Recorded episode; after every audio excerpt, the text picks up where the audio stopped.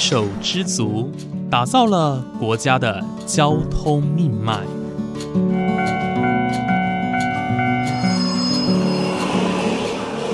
翻山越岭，运送着历史的独家记忆。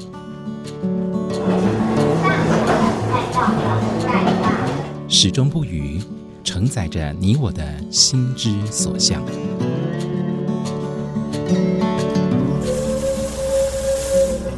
各位旅客您好，欢迎搭乘本班次列车，我是胡浩辰，欢迎来到鬼世界，让我们一起探索铁道文化，感受铁道温度，记录铁道故事。本节目由正声广播公司台中台胡浩辰制作主持，欢迎收听。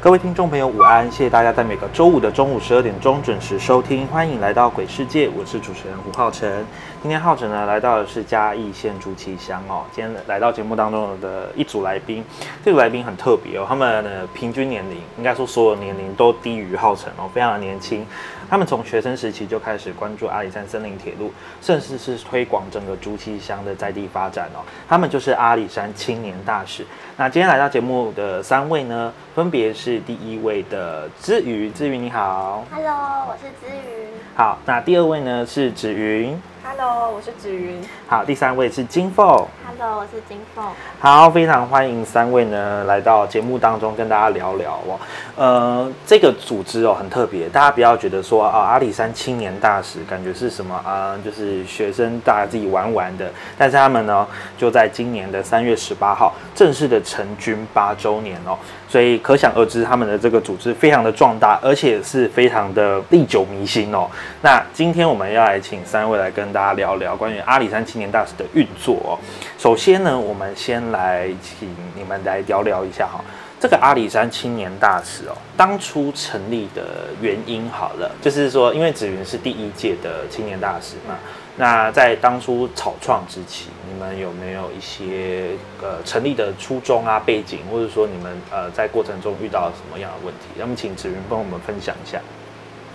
嗯，其实我们刚开最刚开始成立的时候，是因为云科一位教授他接到政府的计划，那当时呢，政府是想要推动世界文化遗产，所以在呃台湾选了几处潜力点，那阿里山林业铁路就是其中的一处。嗯，那把计划的地点选在竹崎高中，是因为阿里山林业铁路有三分之二的轨道落坐落于竹崎。对，然后。嗯，他们又就是计划方又觉得就是学生比较贴近，就是以学生的身份下去培育比较有优势。那我想请问一下，就是当初政府有个这个算企划嘛？就是说哦，要来我们来挖掘这个文化遗产的部分。是对。那呃，当初成军的时候，大家。对于这样子的理念，尤尤其是说我们关注阿里山林业铁路，因为大家都很年轻，其实能搭到铁路的机会其实不多。大家对于这条铁路的认同感高嘛？就是在当时你你们这个社团成立的时候，当时我们都是因为是高中社团，所以其实我们上完五节课之后再就是社团。那大家通常都是把社团当做放松的时候，但是当时因为要推动。呃，世界文化遗产之类的，就是要把这些想法跟就是社团成员讲，所以有请一些很专业的老师来为我们演讲。但是可想而知，就是学生已经听完那么多课了，然后又要听演讲，其实成效效果不是很大。然后也有到街区，然后去了解居民的想法。但是居民可能就是因为跟这条铁路呃相处已经几十年了，然后把就是呃，其实我们可以看到有一些居民就是把。铁路的那个围栏当做晾衣服的地方，对对，然后就他们已经太把这一个这条铁路当习以为常，然后就觉得这条路就是这样子，然后也没有太多的感觉，所以我们就换一种方式，我们在第一年的时候，我们在暑假的七八月，我们试办了工作坊。就用自己的方式，然后去呃让成员，然后到街上去访问居民。然后我们在第一年的时候，我们做了一个认同感签署书的部分，就是我们拿了一张海报，然后去访问街上的人，说你认不认同爱山森林铁路？如果认同，请帮我在这张海报上签名，就是大概这样的活动。那我们也因为这样子，我们找到了开林业铁路的老司机，对，就是因为这样。那这个是草创初期哦，你们算呃，在我觉得第一届有点像是在建立大家的共识，嗯，跟认同感。是。那到后面呢，我们来请问一下金凤好了，金凤是第二届的青年大使，对。到了第二届，因为有学姐、学长姐的一个基础，嗯，那你们在第二届推行的部分。没有比较呃不一样的地方，或者说你们有说啊，前面大家已经打好了一个地基，然后我们之后有就推推展的比较顺利吗？啊，就是我们有去参加工作坊，大家都开始对自己的家乡有了点感官。然后我是在第二次工作坊之前加入的，然后那个时候就是其实是。跟因为也是一样跟大家一起玩，然后就是在那个时候，大家都会觉得哦，这个社团的名声就会变成这个是一个很好玩的社团，大家都会想要来。可是反而到家长或者是一些师长的耳里，就会变成这只是一个在玩的社团。嗯，所以我们就是那时候就有一个危机，就是我们在家长的眼中就好像只是想要去玩的小孩。后来我们就是有一次机会，就是参加到那个教育部晋级偏乡比点子竞赛，然后我们就用。儿子的大玩偶，因为儿子的大玩偶曾经在主持拍过，对对对。我们就以这个为我们的整个简报的重点。然后那一场竞赛就是有很多硕博士生啊，或者是很多大学生，然后一起去参加那个竞赛。对。然后，但那个竞赛就是因为他们都是比较都市的区域，然后他们就说。站在比较远的地方，想要看说要怎么去帮偏乡。可是我们那一场比较特别，就是我们自己就是偏乡的小孩，然后我们站出来说偏乡就是我们的家乡，家乡故事是不一样的。然后也是从那次竞赛之后，我们就呃得到了金奖，然后家长们就看到，哎，我们得到教育部的竞赛，然后就开始认同我们这个社团做的一些事情，然后我们也从这个竞赛就是获得了一些成就感跟自信，这样子。嗯嗯，谢谢刚刚金凤的分享哦，呃，听完蛮感动的，就是说大家是以一个真正认同家乡，或是真正呃认同自己成长的地方，而去为了他想要做些改变。可能其他人也是这样子，不过我觉得以一些比较不同的角度。好，去发想或者是去提出这个企划，我觉得这是更更能够说服人的。那呃，当成熟就是这个社团青年大使成熟之后，就来到了资宇。资宇是第四届的青年大使哦。想请问一下，在呃你们当时主理的时候，人数上有没有更壮大，或者是说你们的组织规模有没有再更扩大一些？哦，其实我也是，我是因为。就是金凤的关系，然后才进来这个社团。然后其实当时的社团算是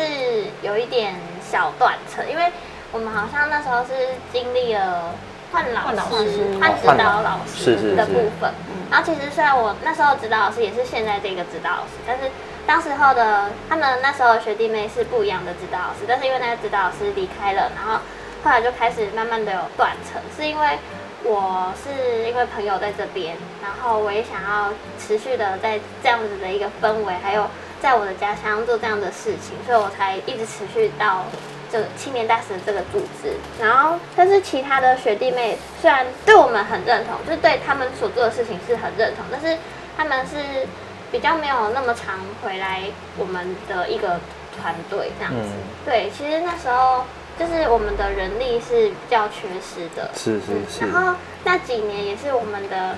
呃，因为计划有点终止的，然后那时候我们的经费就是比较短缺，然后就是我们每一年所办的工作坊是没办法举办的这个状态。所以其实我们在成立的过程当中，也是有经历过一些面算困难，就是挑战这样子，尤其是在资金上，因为我觉得在。这种，尤其是大家年轻人，没有还还没有说哦，我们有工作啦，或者是什么能够自己 cover 的时候，其实资金是一个很重要的关卡。对，不过好险你们挺过来了，就是在呃成立八周年这段时间以来，也是越来越壮大。而且我刚刚询问到三位哦，就是说他们到现在阿里山青年大使总共有超过一百位。这是一个很具规模的数字哦。我认为，因为大家可能会觉得说啊，我们那种在地创生团队可能就是可能几十个就已经很了不起了，但是他们已经是数百个、他们在成立大会上面也有将近三分之一的人参与，其实这是一个很不容易的数字。刚刚听完了三位分享说我们在成立。呃，青年大使的过程哦，啊，呃，初期到过程当中的一些 酸辛酸血泪吧。对，那呃，接下来跟大家聊聊，就是说关于青年大使做的事情。大家可能不知道我们青年大使在干嘛，可能就是说啊，能带大家认识社区等等的。不过其实他们做的事情哦，比这件事情多更多。因为呢，竹崎有一条非常重要的阿里山森林铁路，那这条森林铁路也是阿里山青年大使非常致力于推广的其中一项哦。那我想问一下，三位都那么年轻哦，在大家去阿里山，你们是搭火车吗？我我都有，其实我小时候的时候是很常搭的。哦，真的？嗯，那时候还没有爸爸风在的时候，我阿公就几乎每个礼拜都会从竹溪车站，然后带我跟我弟，然后坐火车到阿里山那边。带你们上去玩吗？就是走路啊，老人家比较喜欢走路。所以你对阿里山上也是非常的了解。就小时候的时候是比较了解，然后因为长大之后，我的国中是在嘉义市就就市区就读，然后后来对自己的家周遭就是比较后来比较没有什么想法，是后来因为参加青年大使之后，又对家乡有一个另外一个认识。对对，嗯，主要是因为阿里山上有森林铁路已经非常有历史了。嗯嗯嗯。那自从阿里山公路通车之后，很多人是依赖公路去。通勤到阿里山上的这条铁路的功能性就大大的降低嘛，而且加上说你们过去可能比较呃搭搭乘铁路到阿里山上的经历可能也比较少，呃，你们是怎么样去推广这个部分的？经过 就像只是说，其实这条铁路就是经过的社区周遭都有很多跟林铁有关的故事，那我们。呃，在想要带游客导览这条那个路线或游程的时候，我们都会先把这些周边的故事先调查清楚，然后去弥补社区跟林铁之间的故事，或者是社区本身就有一些很有趣的故事。那除了呃游程之外，我们今年也有在路满，就是办了一个比较小型的，呃，有点像装置艺术的小型展览。然后就是把一些在鹿满社区居民的故事啊，跟林铁之间的故事啊，或者一些阿嬷们他们在家里走过的一些人生的道理，然后放在鹿满的社区，然后让他们下站之后还可以有有一些地方可以走走逛逛，然后这些装置艺术也可以让他们更了解这些社区的一些过去的故事，这样是，嗯，所以其实我们除了在呃导览之外，我们还是有做过展览的方式嘛，就是。让大家可以更知道说，哎，呃，我们在整个阿里山林铁沿线当中，尤其在竹崎这个地方，我们到底有哪一些居民经历过哪些事情，或者说这条铁路曾经发生过哪些特别的故事？那刚刚提到的是说你们的一些作为，那我想问一下哦。阿里山青年大使哦，其实就是有竹崎高中的学生，你们这样子可能每届这样子都有一些同学参与嘛，对不对？那如果说要回到说竹崎在地的发展的话，你们认为竹崎在地有什么样值得去推广的地方吗？呃，我们先请子宇分享好了。嗯，呃，其实我们竹崎这边很多产业，然后可能我们自己在想说，哎，竹崎的特产是什么？但是我们没有一个心目中的一个完全的特产，在特产，因为我们这边枣子很好吃，然后橘子很好吃，芭乐也很好吃，龙 眼啊，什么呃奶鸡啊都很好吃。你说没有一个代表性，对，没有一个代表性，所以其实我们觉得，就是竹崎的特产是我们值得去再重新挖掘，然后重新就是变成一个竹崎的特色产业，就是这一群那么多好吃的东西。对，然后。其实我觉得，因为我们竹崎有那个自行车步道，对，然后它最近才刚整修完，然后我们觉得说，其实我们在前天的时候有骑自行车步道，然后做一个小小的田野调查，然后就发现其实自行车步道那边有很多的农产品，然后也有很多青农在那边耕作，那我们就想说，哎，其实我们可以为这样子的一个。就是自行车步道，可能做一个小小的观光小旅行，像是边骑车边采呃木瓜啊，或者是边采呃边挖芋头这样子。啊，对，我们新我们有一个新的想法这样子。对对。这个比较是结合那种呃农业啊，或者是说在地的一些农特产品。部分。那金凤，你会觉得吗？我觉得那个其实有一些产业店家，我觉得也不错，像是竹崎有那个现在还在做榻榻米的，哦，对，也是手工制作，做榻榻米的、哦，对对对对哦，好。特别哦。然后也有那个油油厂，然后油厂也是之前有合作过，然后跟棉呃那个棉被店，嗯，对，然后其实有很多是除了可以吃，然后有一些东西是跟生活有关的产业这样子。嗯，OK，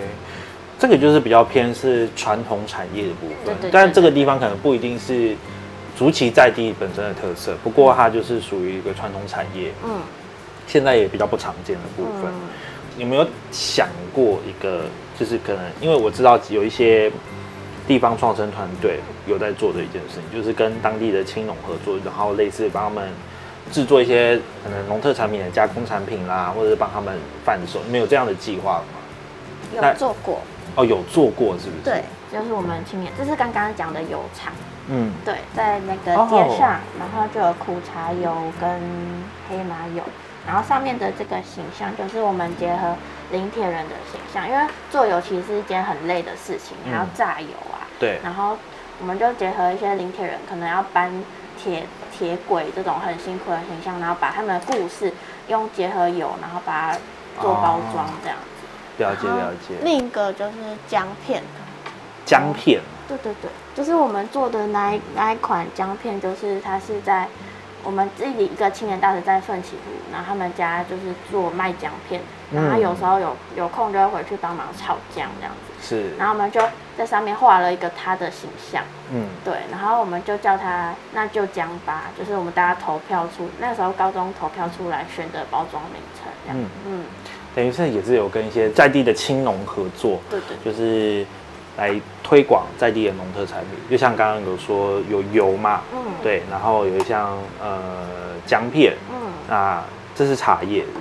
对，这是茶叶还有茶叶对，对，阿里山的茶叶非常有名啊，嗯，对，所以这个算是你们也是很积极的在推广当地的一些农特产品哦。那最后我想请问一下，就是说，呃，是大家都是主持人嘛，你们最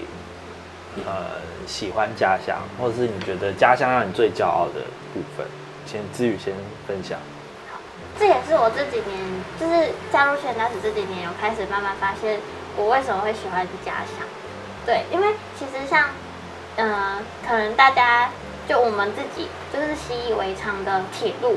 对我来说就是小时候就常常坐坐坐火车去那个山上啊，啊，对我来说是美美啊，因为它就是一条铁路而已。但是后来发就是发现了那么多故事之后，我开始慢慢觉得说，哎，这里就只有就是全国只有我们这边的铁路还正在那个开始，然后就是呃其他国家他们对台湾的印象就是阿里山林业铁路，然后对我来说，哎，铁路其实就是我的一个小时候的记忆，以及我对家乡的一个就是我我对铁路为荣这样子。然后除此之外就是。呃，还有刚才说的那个街上的那一间油，嗯那间油行也是我们小时候都会就是呃吃苦茶油配白饭，然后再加一颗蛋这样子，然后觉得说，哎、这是很好吃的东西。然后以前也没有想过说，哎、竹崎街上就是有一间手工的制油厂。然后我之前在大学的时候也为了就是这间自由就是自由工厂，然后做一个小小的一个故事。然后后来我发现说，其实可能别的地方已经没有这样子的一个传统，但是我的家乡还有。然后对我的家乡的这样子的产业以及这样子的道路，我觉得我可以拿拿出来讲的，嗯我就是引以为傲。嗯，就是关于铁路的部分，因为你曾经刚刚有分享过，说你的阿公常常小时候带着你到阿里山上去，几乎每个礼拜。那所以这条铁路已经成为你小时候的记忆的一部分，嗯因为你对它的印象感情特别的深。那另外一个就是街上的制油厂，因为也是跟你的生活连接嘛，你常常吃他们家的油，那你也发现说这个油厂可能在现在已经没有那么常见了。所以说你对他也是特别有感情，希望把他的一些故事记录下来这样子。那接下来想请问一下志宇，在竹崎的发展上，你有没有特别喜欢认同过哪一个部分？呃，我以我住的地方好了，其实我不是竹崎人，我是中埔人。那呃，中埔其实靠近阿里山公路，所以其实我小时候上阿里山基本上都是开车上去。那呃，搭小火车的部分是我在竹崎高中就读，然后也参与阿里山青年大使，然后我们就是搭乘小火车到阿里山上，然后去呃看日出。对我们社团一起去看日出，就是因为参与这个社团，所以就是呃对于这片家乡有更深刻的感受。因为其实，在中埔的时候，就会觉得我自己也觉得这里就是偏乡，很无聊，就是放眼望去就是绿色的田，然后平常没事就是晒太阳，嗯，然后不然就是帮家人去务农之类的。大那我们先打断一下朱启人自语，有什么样的 听到这样类似就是这样子被形容，你们有没有什么要平反的？哎，其实我在国中的时候也是这样想。啊，也是这样想，是不是？我我在国中的时候，我是读市区的学校，然后我也觉得，哦天啊，我家怎么那么远？然后每天都要早上六点就要起床搭校车，然后晚上六点的时候才能回到家，啊然后到家的时候也都只有在家里面，嗯所以也都因为没有夜生活嘛。对啊，对啊，反正就是说，呃，可能我们走出去了，或者是说我们看到其他城镇的发展，会觉得说，哦，竹崎乡可能发展没有那么的完全，或者说它的发展比较慢的，嗯，对。不过就是诚如刚刚大家说的，就是让呃在地也是有些特色。那呃，回到刚刚子云身上，就是说你刚刚呃你来到竹崎，呃参与了这样子的行动之后，你开始对这个地方产生了兴趣，产生了认同，甚至现在就是一直有在阿里山青年大使里面运作。对，那我觉得这个就是一个也很好的例子，就是说，呃，对于一个地方的认同，并不是说一定要是在地人。对，那如果我觉得能让呃外地人认同一个地方，并且全心全意的投入，这这也是这个地方的魅力有够大嘛，对不对？那最后请问一下景峰，以你出现的一个角度哦来看的话，你有没有觉得这个地方让你最喜欢哪个部分？我觉得是在田野调查的时候，就是那个居民们给我们，就是在那些互动之间的反馈。从一开始下去，你可能不太熟悉，他们就会问你说：“你们这一起被踹？”啊，对他们就可能说：“哦，就是一群小朋友来问故事这样。”然后到最后，我们真的把这些故事整理出来，然后甚至做成一个装置艺术或者是什么的时候，他们就会就有一个阿妈跟我说：“我要真感谢恁有让做加挂代志，就是一家听的学完，因为可能在他们那个时候，他们觉得就是把自己的本分做好就好了，然后他们觉得自己的故事其实不重要。然后当我们去了解他们的故事，他们觉得哎自己的故事有被听到，他就觉得自己的东西好像被重视，然后他们就是就是从这样的互动中跟反馈中，就会开始觉得我、自己做的事情好像很有意义。然后而且也是因为就是跟高中比较不一样，高中是慢慢认识自己的家乡，然后被自己的家乡感动，让你上大学之后，你会觉得回家是一件很幸福的事情。好，子云有什么话？有感而发我。要补充啊，请说。我是出社会的，真的是你出去工作之后，你在都市看不到一片绿地，嗯没有办法看过去，放眼望去都是绿色的景象。对对，然后回来就会觉得很感动。景色不一样啊。当然，你说生活方式、生活机能有差，但是我觉得自然环境这个是骗不了人的。对，有就有，没有就没有嘛。不过我觉得刚刚金凤讲到一个很很棒的点，就是说在地居民开始认同你们做的事情。一开始你们去街访填调的时候，尤其是陌生人来，突然一群人来到你家问你故事，他们应该多半会拒绝，会有防备心，这是很正常的事情。不过我相信你们现在应该都是跟社区的呃居民，尤其是长辈们相处的很融洽吧。就是说你们有成功的突破他们的心防，然后说让他们呃能够认同你们做的事情。那我觉得你刚刚分享那个很棒，就是说有有阿妈这样子给你们 feedback，就是说让你们呃很感谢你们把他们的故事记录下来。可能他们活了这几十年的时间，他们这些回忆其实是呃永远不会再出现，都埋在心底很深处的。但是就是有就是有一群人把他们的故事挖掘出来，让大家知道说这条铁路以及周围的居民呃，到底发生了什么事情？我觉得这才是很重要的事情哦。所以也非常感谢今天呃三位呃愿意接受浩辰的访问，然后来聊聊关于阿里山青年大使哦这这些年来做的哪一些努力，然后也是让全国的听众朋友们知道。那再次谢谢三位今天接受浩辰的访问，谢谢你们。谢谢。好，那今天的节目就到这边结束喽，感谢你的收听，我们下次再见。